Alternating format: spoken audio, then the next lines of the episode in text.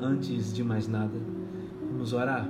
Senhor Deus, Pai, obrigado por esse dia, por essa noite, por mais uma oportunidade que eu estou com os meus irmãos aqui, ó Deus, com a juventude da minha igreja e também com essas pessoas que têm chegado, Deus.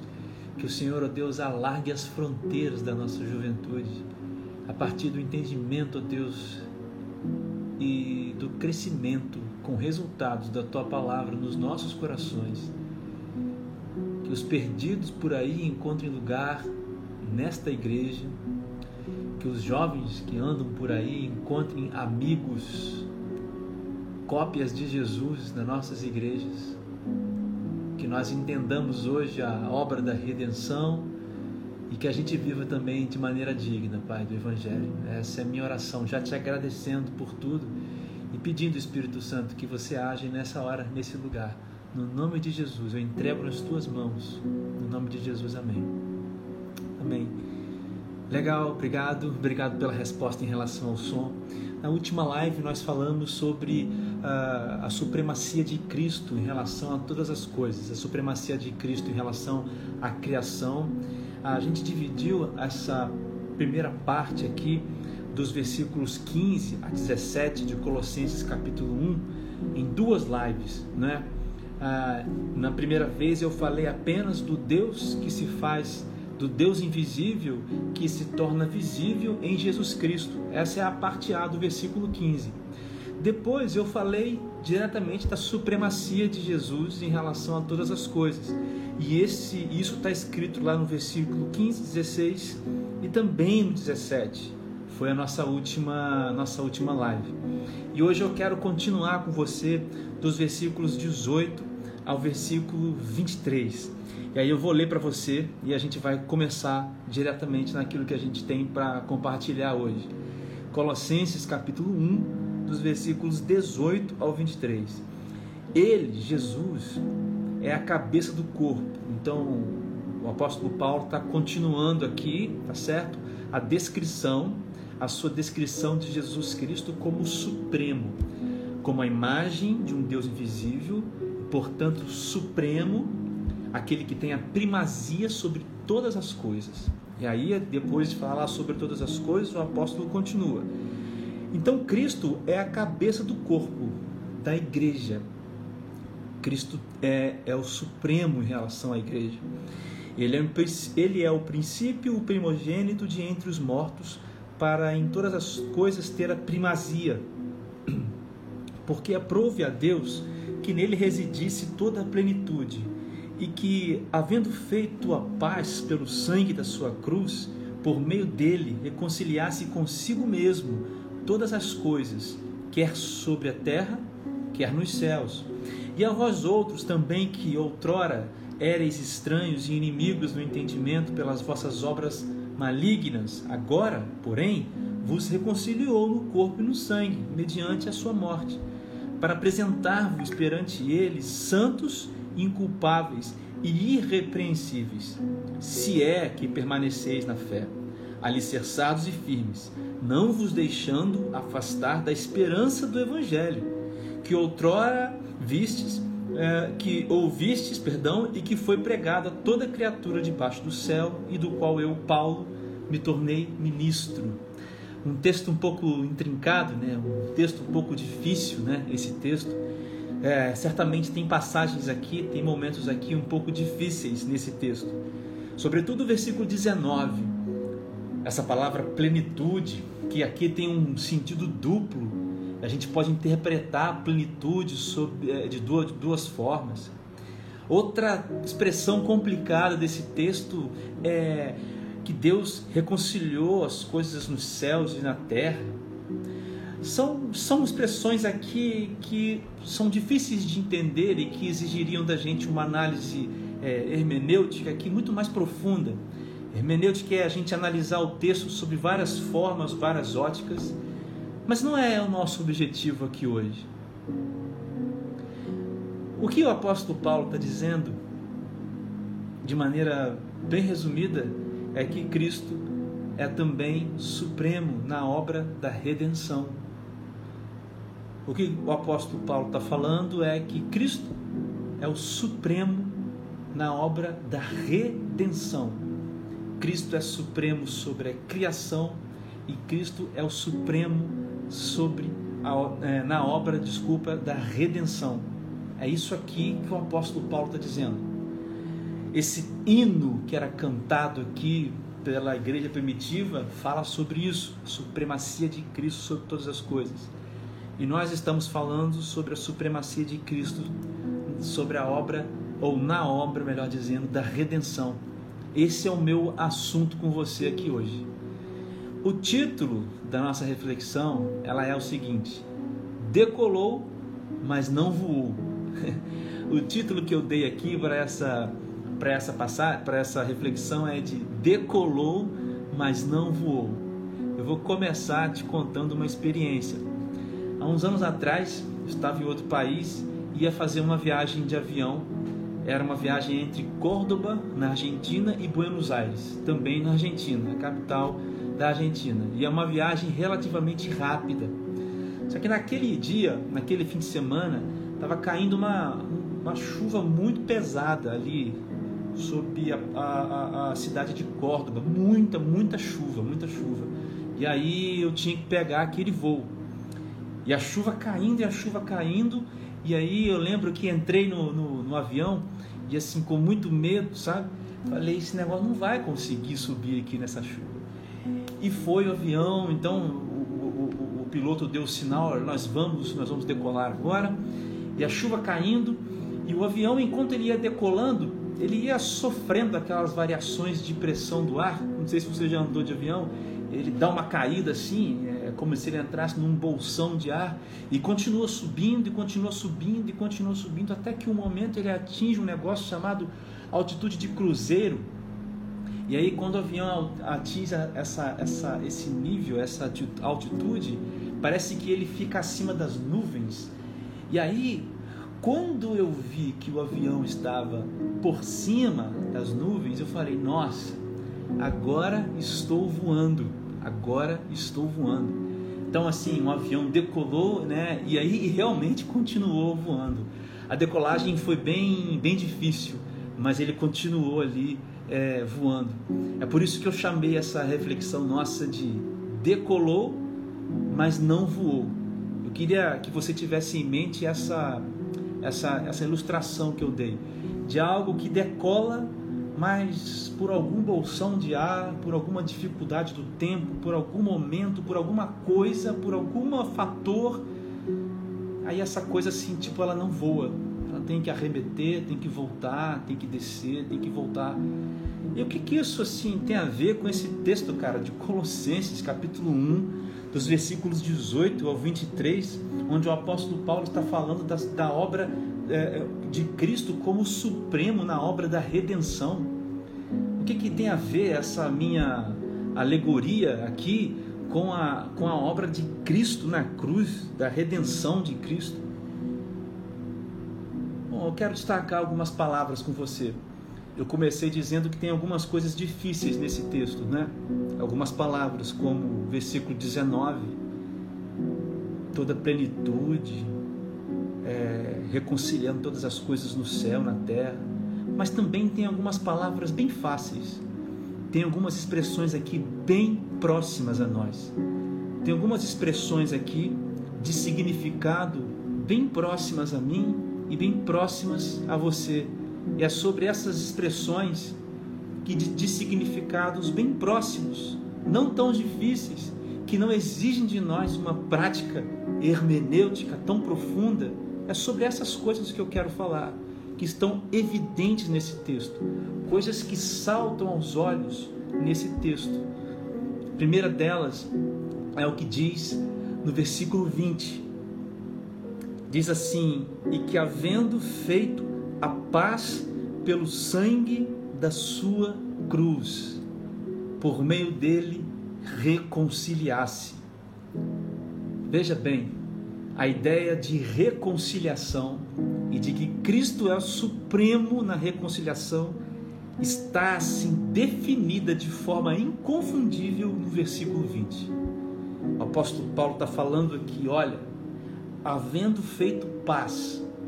E quando o apóstolo Paulo diz que havendo feito paz, e Cristo fez paz, ele também está dizendo de maneira implícita que existia uma distância entre o homem e Deus. É claro, o apóstolo Paulo está falando sobre a condição natural de todo homem. E aí, o apóstolo Paulo continua no mesmo versículo, dizendo que por meio dele todas as coisas foram reconciliadas. E aí, tirando a parte mais fácil desse trecho, que é complexo, o que a gente vai entender é que a reconciliação, a reconciliação que Jesus Cristo é, concretizou, a supremacia de Cristo na reconciliação é trazer paz entre o homem e Deus. Você entende? A, a, reconciliação é trazer a paz entre o homem e Deus. Mas o problema se coloca quando as pessoas não entendem que elas estão num voo que não está dando certo. Porque a palavra de Deus deixa claro para mim e para você que aqueles que estão debaixo da ira de Deus são, cara, como esses aviões que você pode até pensar que você está decolando, sabe? Igual a minha experiência lá, lá em Córdoba. Sabe? A gente pode até pensar, cara, mas vai chegar uma hora que, que esse avião vai cair assim. E eu não estou falando de uma perspectiva futura, sabe? De vida futura, vida eterna apenas. Eu acabei de dar um exemplo aqui numa live que eu estava fazendo agora há pouco. Eu queria usar esse exemplo com você aqui agora. A gente estava falando sobre a santidade. A gente estava falando sobre santidade. E a obra da reconciliação de Cristo torna possível eu e você sermos santos. Porque no mesmo, no mesmo, na mesma carta aqui, lá no capítulo 3, o apóstolo Paulo fala sobre isso. Olha o que ele diz no versículo 1. Portanto, se fostes ressuscitados juntamente com Cristo, buscai as coisas lá do alto, onde Cristo vive assentado à direita de Deus. O apóstolo Paulo está dizendo o seguinte: então, se vocês foram alvos dessa obra de redenção aqui, ó, se vocês estão reconciliados, se vocês têm paz, vocês estão em paz entre Deus, cara, vocês vão dar alguns frutos. Vocês terão modos de agir vocês terão maneiras de se comportar, vocês terão maneiras de pensar. E aí, cara, eu usei uma alegoria, uma outra alegoria para explicar isso, uma outra live que estava fazendo hoje ainda com outras pessoas, dizendo o seguinte, para que você entenda bem essa questão. Imagina que todos nós aqui, é, espiritualmente, estamos carregando como se fosse copos, né? Copos de vidro nas nossas mãos, assim, copos como esse copinho aqui, ó, só que de vidro, né? Sabe, a, a, a obra, a, as pessoas que não são alcançadas pela obra de redenção em Cristo, sabe, são, são como pessoas que andam com copos nas mãos de vidros e assim que deixam esses copos caírem e que se quebram e quebram os copos nas mãos. E sabe o que, que os copos quebrados fazem? Sabe o que, que cacos de vidro fazem? Cacos de vidros cortam, cacos de vidro, mas vidros machucam outras pessoas. Aqueles que andam ao nosso redor, que né, esbarram na gente, esbarram nesses cacos e, e arranham e sangram e pisam nessas coisas. As pessoas que estão em ira, debaixo da ira de Deus, também estão em guerra com os outros. Cara, isso, isso, isso é fantástico. As pessoas que estão em paz com Deus, também estão em paz com os outros. Porque Cristo reconciliou o homem com Deus. E você pode entender esse negócio lá no versículo 22. Porque olha só o que o apóstolo Paulo disse: Agora, porém, vos reconciliou no corpo da sua carne, mediante a sua morte. Para que Cristo então nos reconciliou? para apresentar-vos perante Ele santos, inculpáveis e irrepreensíveis. Se tem pedaços nesse texto super complexos, é verdade, tem pedaços aqui complexos de entender, Mas tem pedaços tão simples. Se Cristo é o supremo sobre todas as coisas, e em Cristo está a primazia, se Cristo é o supremo também na obra da redenção, e a obra da redenção é a relação de paz, de acesso entre Deus e o homem, existem consequências, existem maneiras que o homem revela isso. Entendeu por que, que eu chamei essa, essa mensagem de decolou, mas não voou? Porque apresentar-vos, nos apresentarmos, perdão, perante a Deus, santos e culpáveis e irrepreensíveis, é o avião que decola e que voa. É, é aquela experiência minha. Passou pelas nuvens, cara. Passou pelas dificuldades ali, mas ele continuou. Aí passou, tá voando, tá voando. Mas as pessoas, cara, que não estão reconciliadas, cara, elas não são santas elas não se apresentam inculpáveis e elas não são irrepreensíveis. E aí a minha aplicação aqui é, é que as igrejas estão cheias de pessoas assim, é, como gente atrás de gente. Quando acontece um acidente na rua e as pessoas que estão ali, muito próximas, parentes daquele acidentado, estão ali chorando, estão ali. Aí chega um: o que aconteceu? O que aconteceu? A pessoa não sente aquilo que está ali porque não é próxima a ela, está ali só por estar. E eu acho que tem muita gente que ainda não foi alcançada pela obra da redenção na cruz de Jesus. E aí elas não estão em paz, nem com Deus e nem com os outros. E aí, cara, assim, essas pessoas não são santas, sabe? Elas, elas, elas são culpáveis. E aqui a culpa no sentido de que, cara, a ira de Deus está sobre elas ainda. Entendeu? Deus, Deus, Deus não é um Deus assim. É, é, nós não podemos ter a ideia de que Deus é um ser sobrenatural, mal. Deus é justo. Justiça não significa maldade. Justiça é aonde bondade e aplicação dela estão equiparadas. Existia uma diferença, existia um abismo entre o homem e Deus. E Deus, antes mesmo da fundação do mundo, decidiu mandar o Filho, e o Filho, antes mesmo da fundação do mundo, decidiu obedecer a Deus e reconciliar o homem. A, a entender isso é complicado. A ideia é que Cristo reconcilia o homem. E é só através da reconciliação que nós apresentamos assim diante de Deus. Mas aí nós somos pessoas assim, que espalham cacos de vidros pelas, por aí. Machucamos os outros, machucamos a nós mesmos, criamos feridas em nós mesmos. Isso é uma vida que não é santa.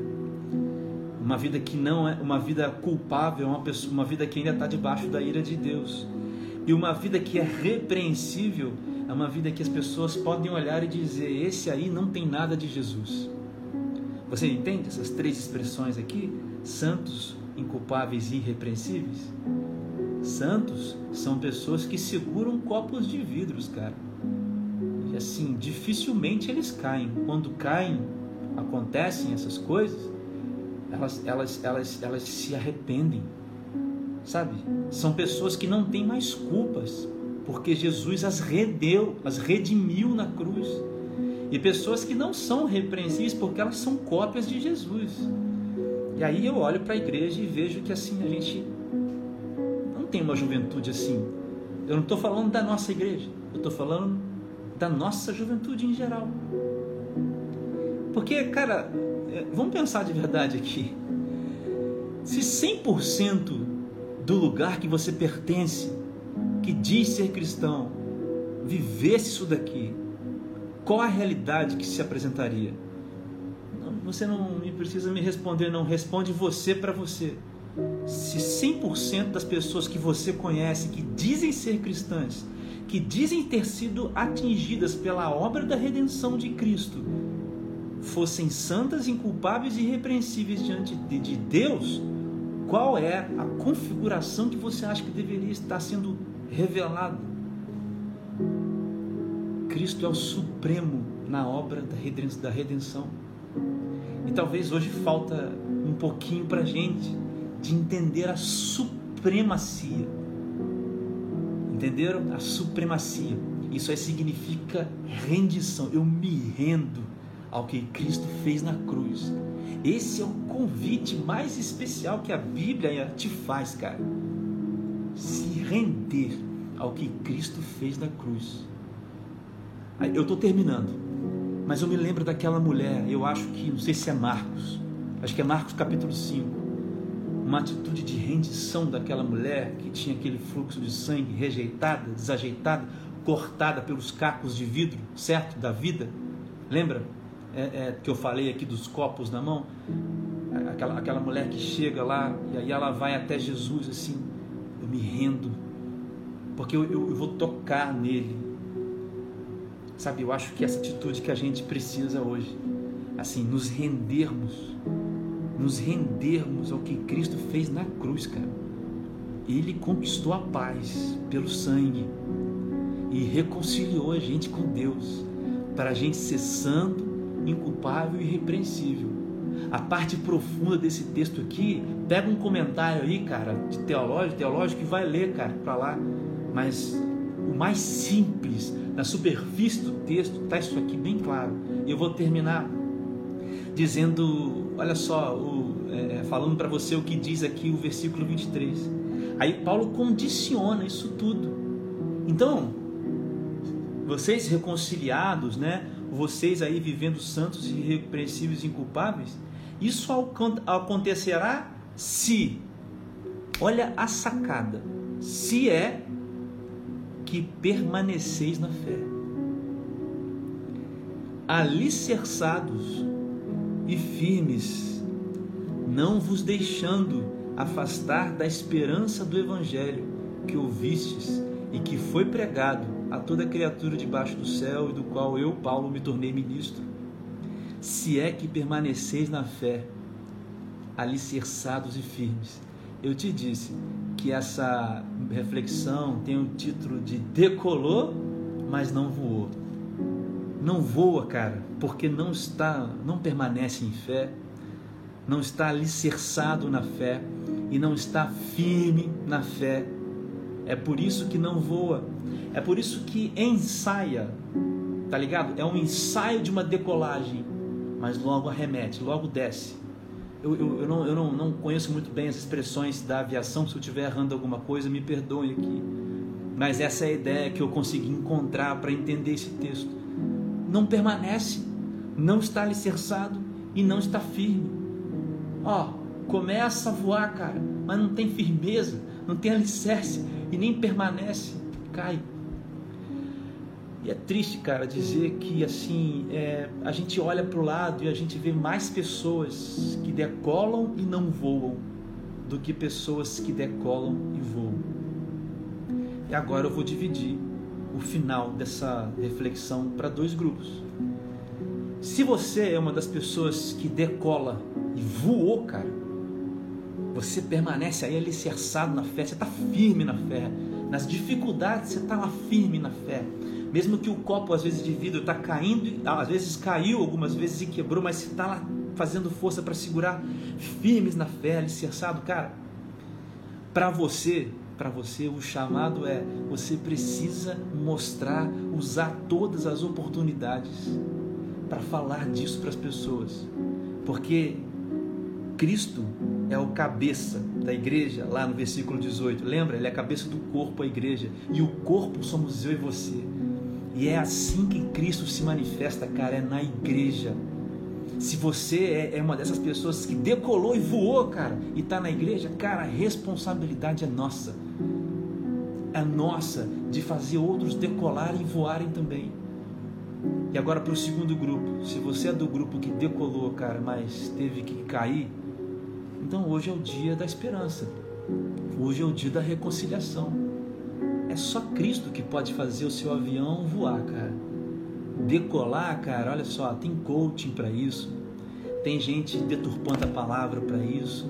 Tem falsos amigos para te falar isso. Tem um monte de coisa, cara, aí para te falar esse negócio, entendeu? Para te dar uma decolada. Mas para te fazer voar, cara, somente alicerçados, firmes e permanecendo em fé. Isso aí só através da obra da redenção em Cristo. Eu não sei em qual dos dois grupos você está. Vamos fazer uma oração?